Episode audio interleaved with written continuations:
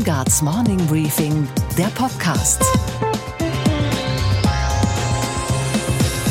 Einen schönen guten Morgen allerseits. Mein Name ist Robin Alexander und wir starten jetzt gemeinsam in diesen neuen Tag. Heute ist Freitag, der 11. Oktober. Heute wird der Friedensnobelpreis verliehen. Und geht man nach den Buchmachern, dann ist die Sache klar. Favoritin ist die junge Schwedin Greta Thunberg. Ebenfalls gute Aussichten hat der äthiopische Ministerpräsident Abiy Ahmed, der den Konflikt mit Eritrea beendet hat. Oder die neuseeländische Premierministerin Jacinda Ardern, die mit ihrem Verhalten gegenüber Opfern und Hinterbliebenen nach dem Terroranschlag von Christchurch Maßstäbe gesetzt hat. Racism exists, but it is not welcome here. Violence and extremism in all its forms is not welcome here. Assalamu alaikum. Peace be upon you. Verliehen wird der Preis in Höhe von rund 800.000 Euro, dann am 10. Dezember in Oslo, dem Todestag von Alfred Nobel. Allerdings ist der Nobelpreis schon lange nicht mehr unumstritten. Statt einer großen politischen Leistung für den Frieden ist in den vergangenen Jahren zu oft nur die politisch korrekte Mode der Saison ausgezeichnet worden. Barack Obama zum Beispiel wurde nach nur neun Monaten im Amt die Auszeichnung verliehen. And I know that throughout history, the Nobel Peace Prize has not just been used to honor specific achievement, and that is why I will accept this award as a call to action. Das hat den außenpolitisch unerfahrenen Präsidenten noch stärker unter Druck gesetzt und ihn wohl auch daran gehindert, dem syrischen Diktator Assad militärisch die Grenzen aufzuzeigen. Der legte daraufhin sein Land in Schutt und Asche.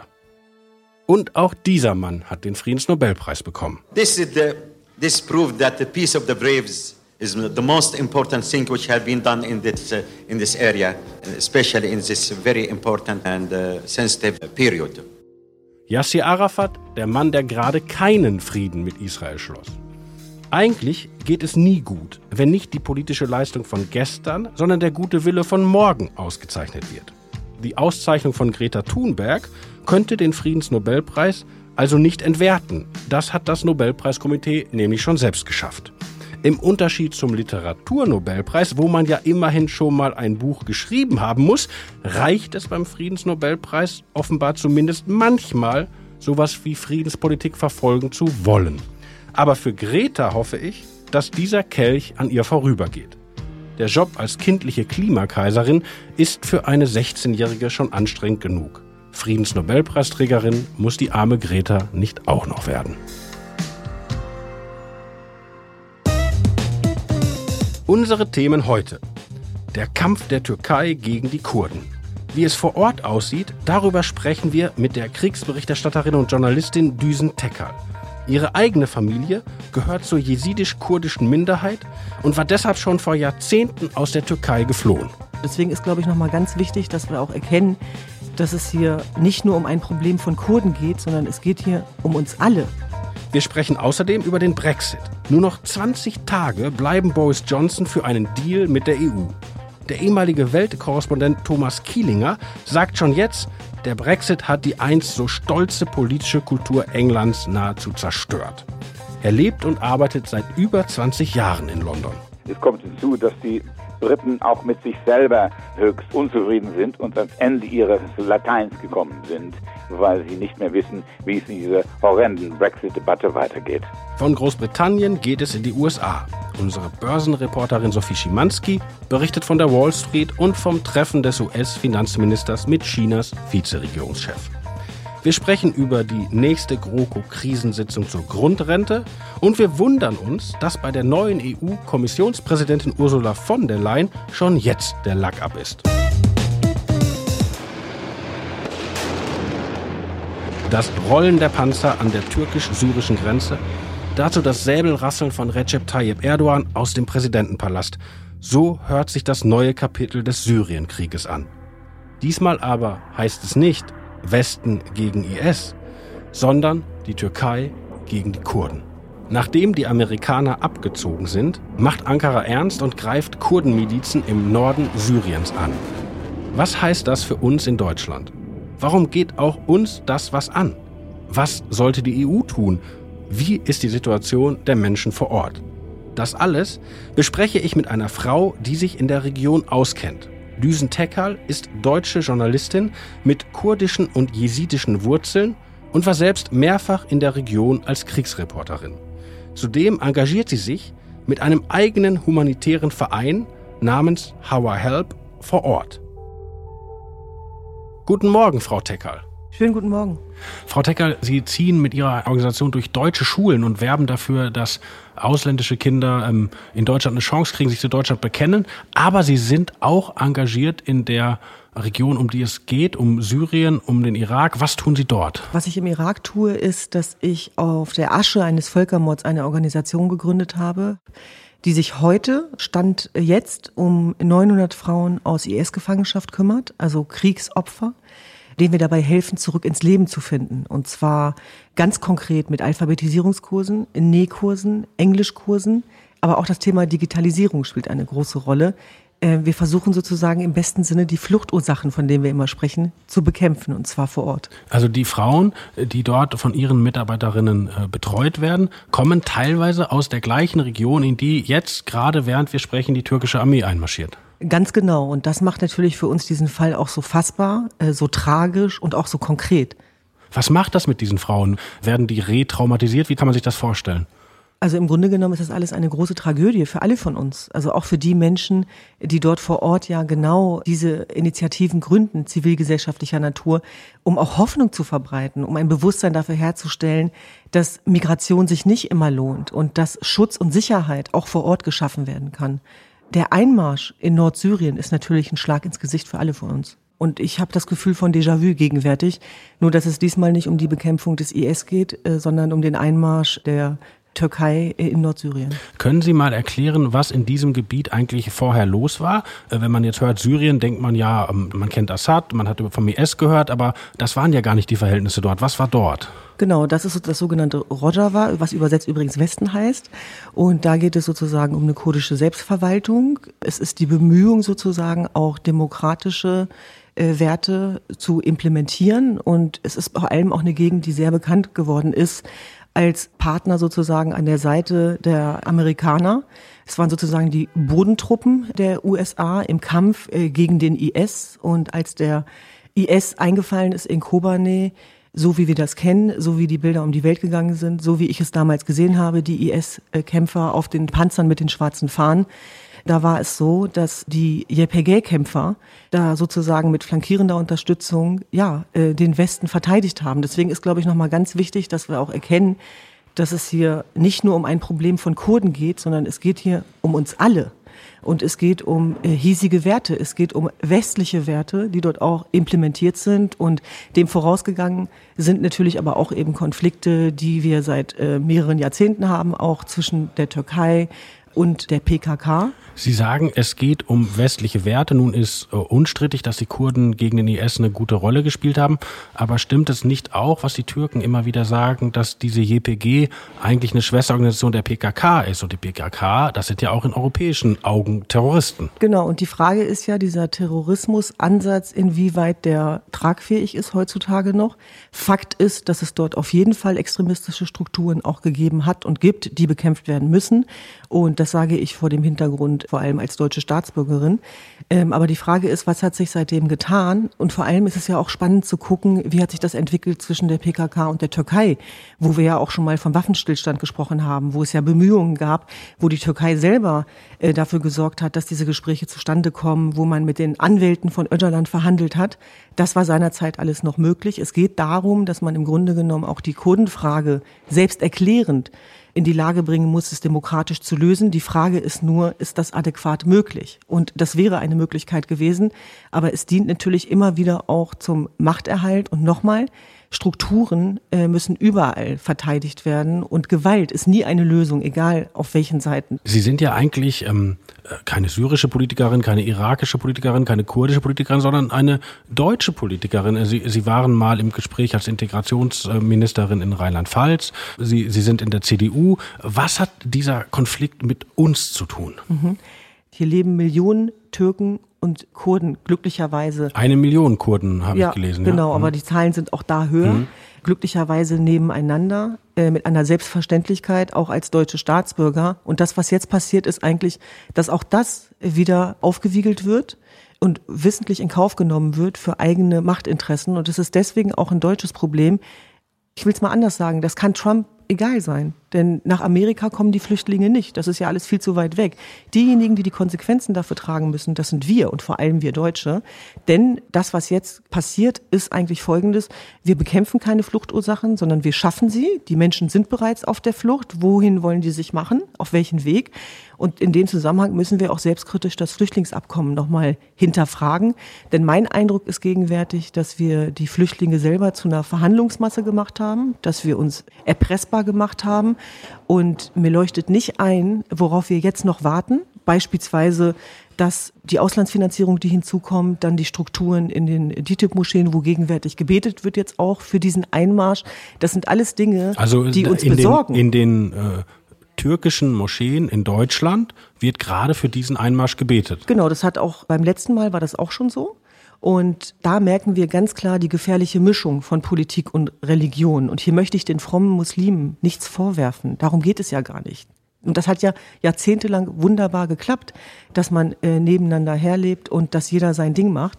Aber in dem Moment, wo wir sozusagen aus Religion Politik machen, das wissen wir auch aus der Geschichte, dann wird's gefährlich, auch für die ganze Gesellschaft. Dann entsteht eine Spaltung der Gesellschaft, dann ist der innere Friede bedroht. Und ich sage es nochmal ganz deutlich, ich glaube, wenn wir auch, gerade die Volksparteien, auch ob die bürgerlich-konservativen, ob die Grünen, ob die Linken, das ist ein parteiübergreifendes Thema.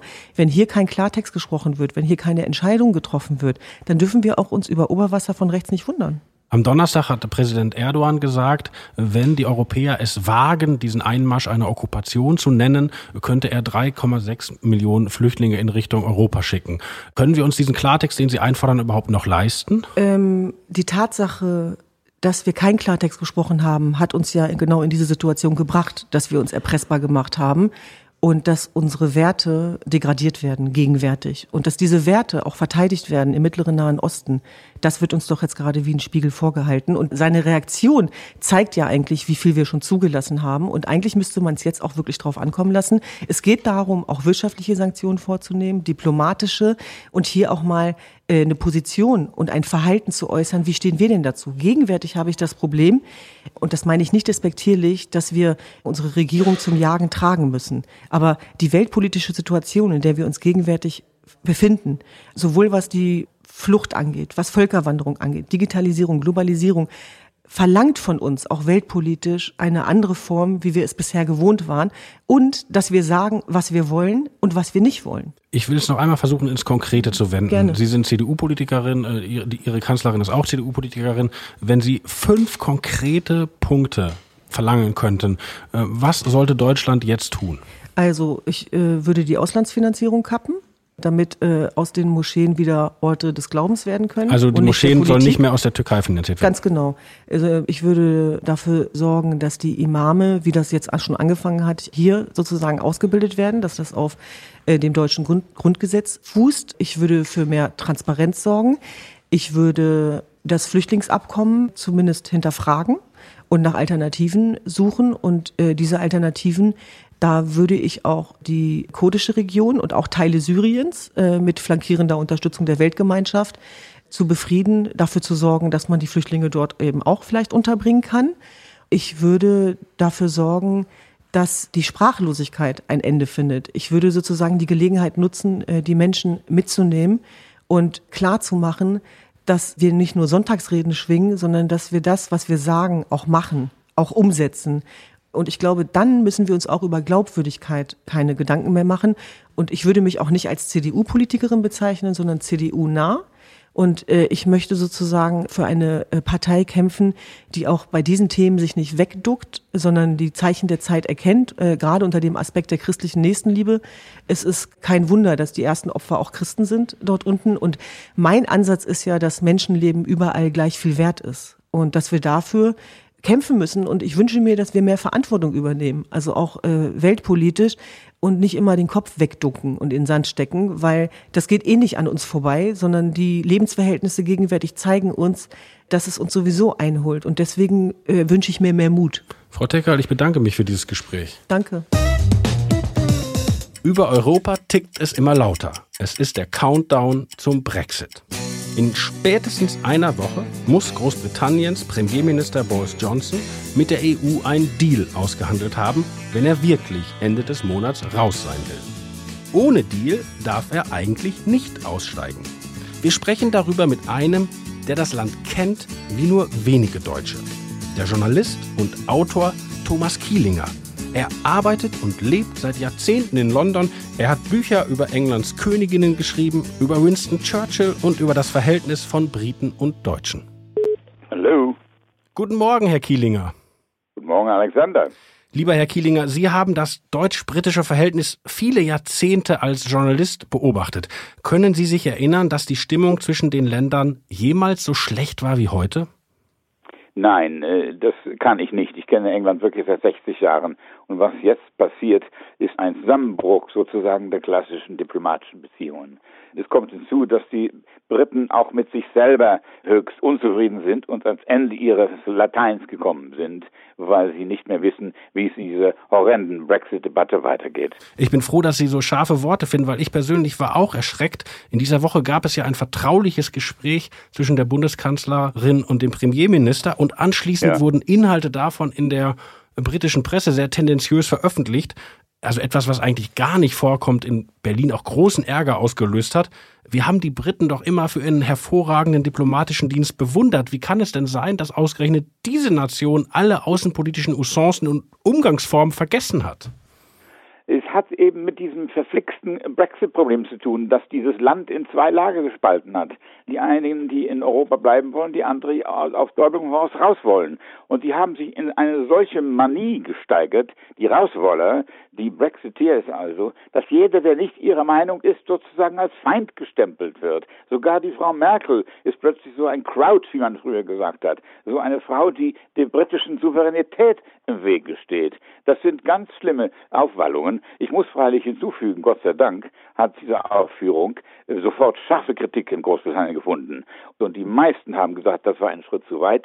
So kann man nicht miteinander umgehen. Die Geister von vor 80 Jahren, don't mention the war, den Zweiten Krieg wieder hervorrufen und solche Vokabeln verwenden. Das war ein Schuss, der nach hinten losging. Aber es ist typisch, dass diese Geister noch hier wach sind und auf Deutlich mal raus auf ihre Souveränität und ihre Eigenheit als Insel beharren, plötzlich wieder hochkommen. Andererseits am Donnerstag erst hat das britische Innenministerium mitgeteilt, Deutsche, die in Großbritannien leben, müssen künftig eine Begründung für ihren Aufenthalt angeben oder müssen ab nächstem Jahr mit Abschiebungen rechnen. Das sind doch Drohungen. Ähm, sind Sie da eigentlich auch betroffen? Sie sind ja auch ein Deutscher, sind, der in Großbritannien das lebt. Sind, ja, das sind natürlich Drohungen. Nur, ich bin inzwischen langmütig geworden, denn aus dem Innenministerium dieses Landes es ist praktisch drei Jahre hier nicht richtig regiert worden, weil immer nur von Brexit sprachen.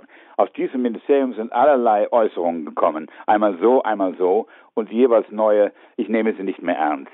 Ich äh, habe auch noch keinen Antrag gestellt für den sogenannten Settled Status, also hier residierende Europäer. Ich halte das für Diskriminierung, warum man gerade die Europäer auffordert, bürokratisch sich zu registrieren, dann praktisch doch lieber alle Ausländer und nicht nur Europäer. Also es ist diskriminierend. Zum anderen, und das ist für mich entscheidend, es ist noch nicht das letzte Wort gesprochen mit dem Brexit. Und ich lasse mich nicht aufregen. Ich habe hier meine zweite Heimat. Ich bin ein Ehrenoffizier des British Empire. Das ist mein Königsorden. Wenn hier jemand mich rauswerfen will, dem zeige ich die Urkunde der Queen, unterschrieben von ihr und Prinz Philip. Und dann wird er hoffentlich das weitersuchen.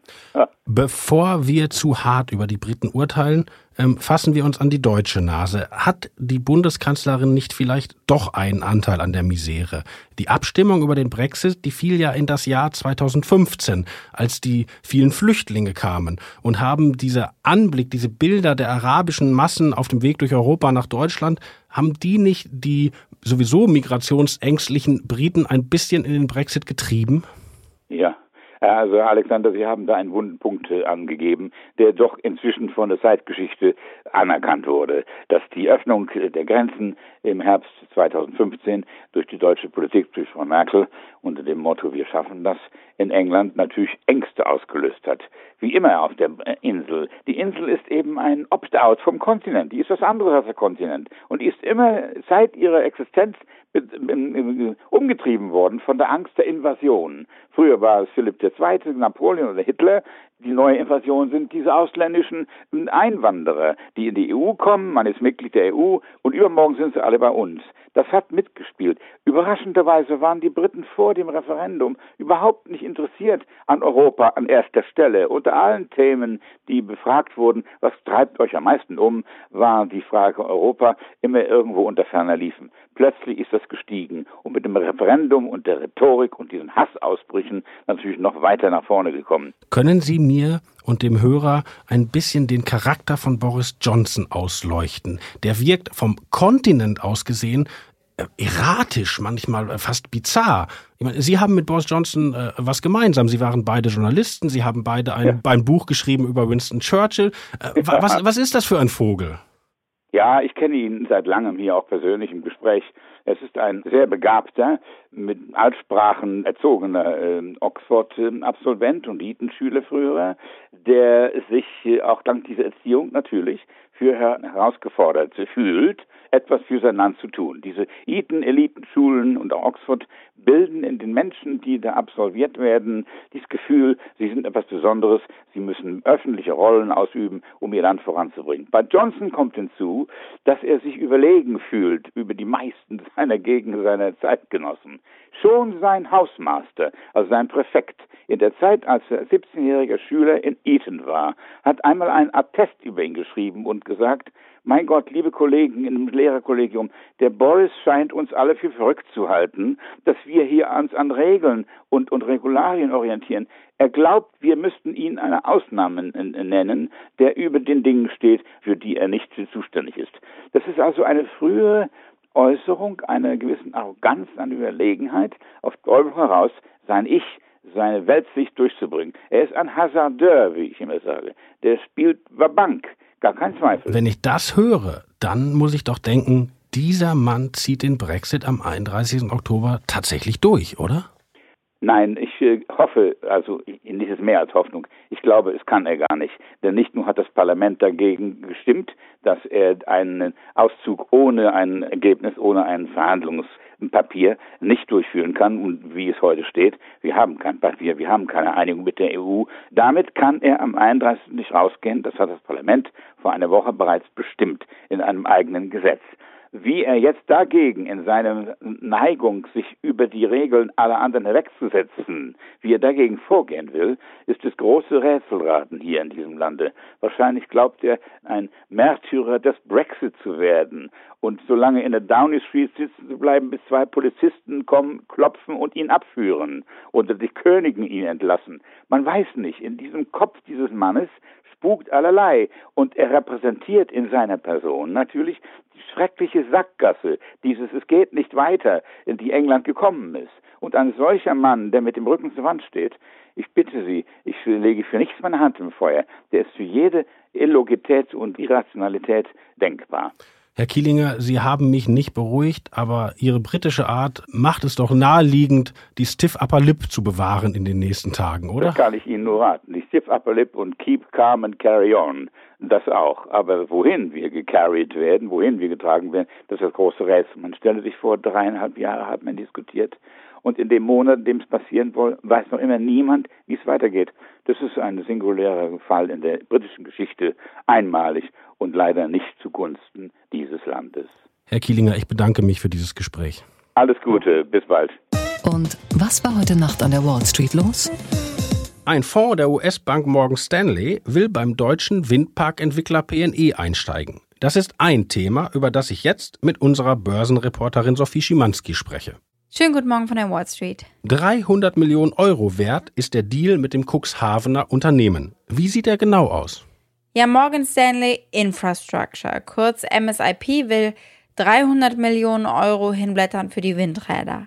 Das deutsche Unternehmen hat es weit gebracht und vor allem haben sie weitere große Pläne, vor allem in den Kernmärkten Deutschland und Frankreich und da hilft natürlich das Investment von MSIP. Das Unternehmen will künftig auch einsteigen ins Geschäft mit Photovoltaik, Speichern und Power-to-Gas-Technologie. Und man errechnet sich natürlich ein großes Wachstumspotenzial davon. Die Aktie von PNE, die spiegelt das gut wider, die ist dieses Jahr nämlich um 65 Prozent schon geklettert. Ein Risiko steckt natürlich trotzdem mit drin. PNEs Geschäftsergebnisse schwanken stark. Innerhalb der letzten fünf Jahre haben sie mal ein Jahr Verlust gemacht, dann wieder einen Gewinn und dann wieder im nächsten Jahr einen Verlust.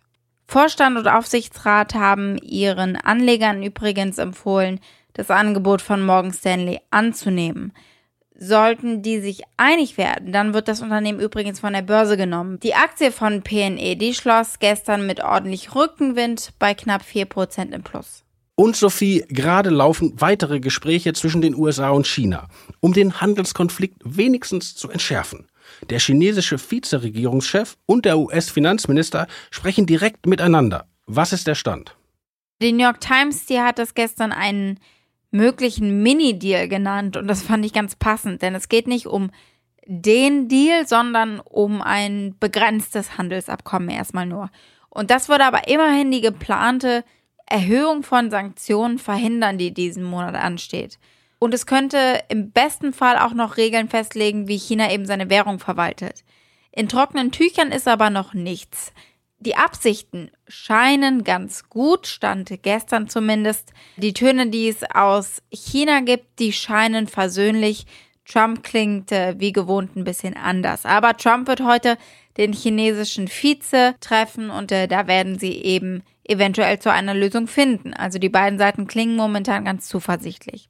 Trump ist ja in Minneapolis auf Wahlkampftour und da hat er sich gestern trotzdem ordentlich gefeiert, obwohl es eben noch gar keinen Deal gibt. You know, I'm dealing with China right now. They're in Washington. We're going to see if we make a deal. But they want to make it. We're going to determine whether or not we want to make it. But they've been very nice. And today I got a call from one of the top representatives. He said, Congratulations, Mr. President, on having a truly great, great economy. That's pretty nice. Die Anleger waren äh, verhältnismäßig glücklich gestern. Die Kurse haben im Plus geschlossen. Der Dow Jones hat 150 Punkte zugelegt. Aber was ich gestern auf dem Parkett gehört habe an der Börse, war nichts Gutes. Die Händler sind ziemlich resigniert. Es sei Wahnsinn, diesen Markt zu handeln, haben sie mir immer wieder gesagt, mit äh, dem Zeigefinger sozusagen auf der Tafel, wo die Kurse wirklich zickzack gemacht haben. Und ich meine, die sind größtenteils absolute Trump-Befürworter und Fans. Und trotzdem sehen sie eben, dass es momentan sehr schwierig ist, für Anleger da einen Trend zu erkennen. Und was, Robin, geht eigentlich gar nicht? Dass sich die Große Koalition noch immer um die Grundrente streitet. Nun hat sogar Bundeskanzlerin Angela Merkel ihren Arbeitsminister Hubertus Heil ins Kanzleramt vorgeladen um sich Bericht erstatten zu lassen. Und heute Abend tagt eine eigentlich geheime GroKo-Runde, um einen Kompromiss zu finden. Dass die Grundrente kommt, ist übrigens schon klar. Und dass sie eher 2 Millionen als 200.000 Rentner beglücken wird, auch. Aber der Zeitpunkt ist noch offen. Teilt die GroKo das nächste Rentengeschenk noch vor der Wahl in Thüringen aus? Oder wartet man noch bis kurz vor dem SPD-Parteitag im Dezember? Dann kann dort Olaf Scholz verkünden, wer gegen die Weiterführung der GroKo stimme, der stimme auch gegen die Grundrente. Mein Tipp, die Grundrente kommt erst im Dezember. Denn die Thüringer Landtagswahl hat die GroKo schon verloren gegeben. Die SPD aber noch nicht ganz. Und was, Robin, hat dich wirklich überrascht? dass die mit vielen Vorschusslorbeeren als neue EU-Kommissionspräsidentin gestartete Ursula von der Leyen gleich die allererste Hürde im neuen Amt gerissen hat. Das Europaparlament lehnte ihre Kandidatin für das wichtigste Ressort in der Kommission ab. Binnenmarkt, Industrie und Verteidigungspolitik. Das alles sollte Sylvie Goulart übernehmen. Doch die Abgeordneten sahen es anders. Frankreichs Präsident Emmanuel Macron schäumte und machte von der Leyen für diese Pleite seiner Grand Nation persönlich verantwortlich.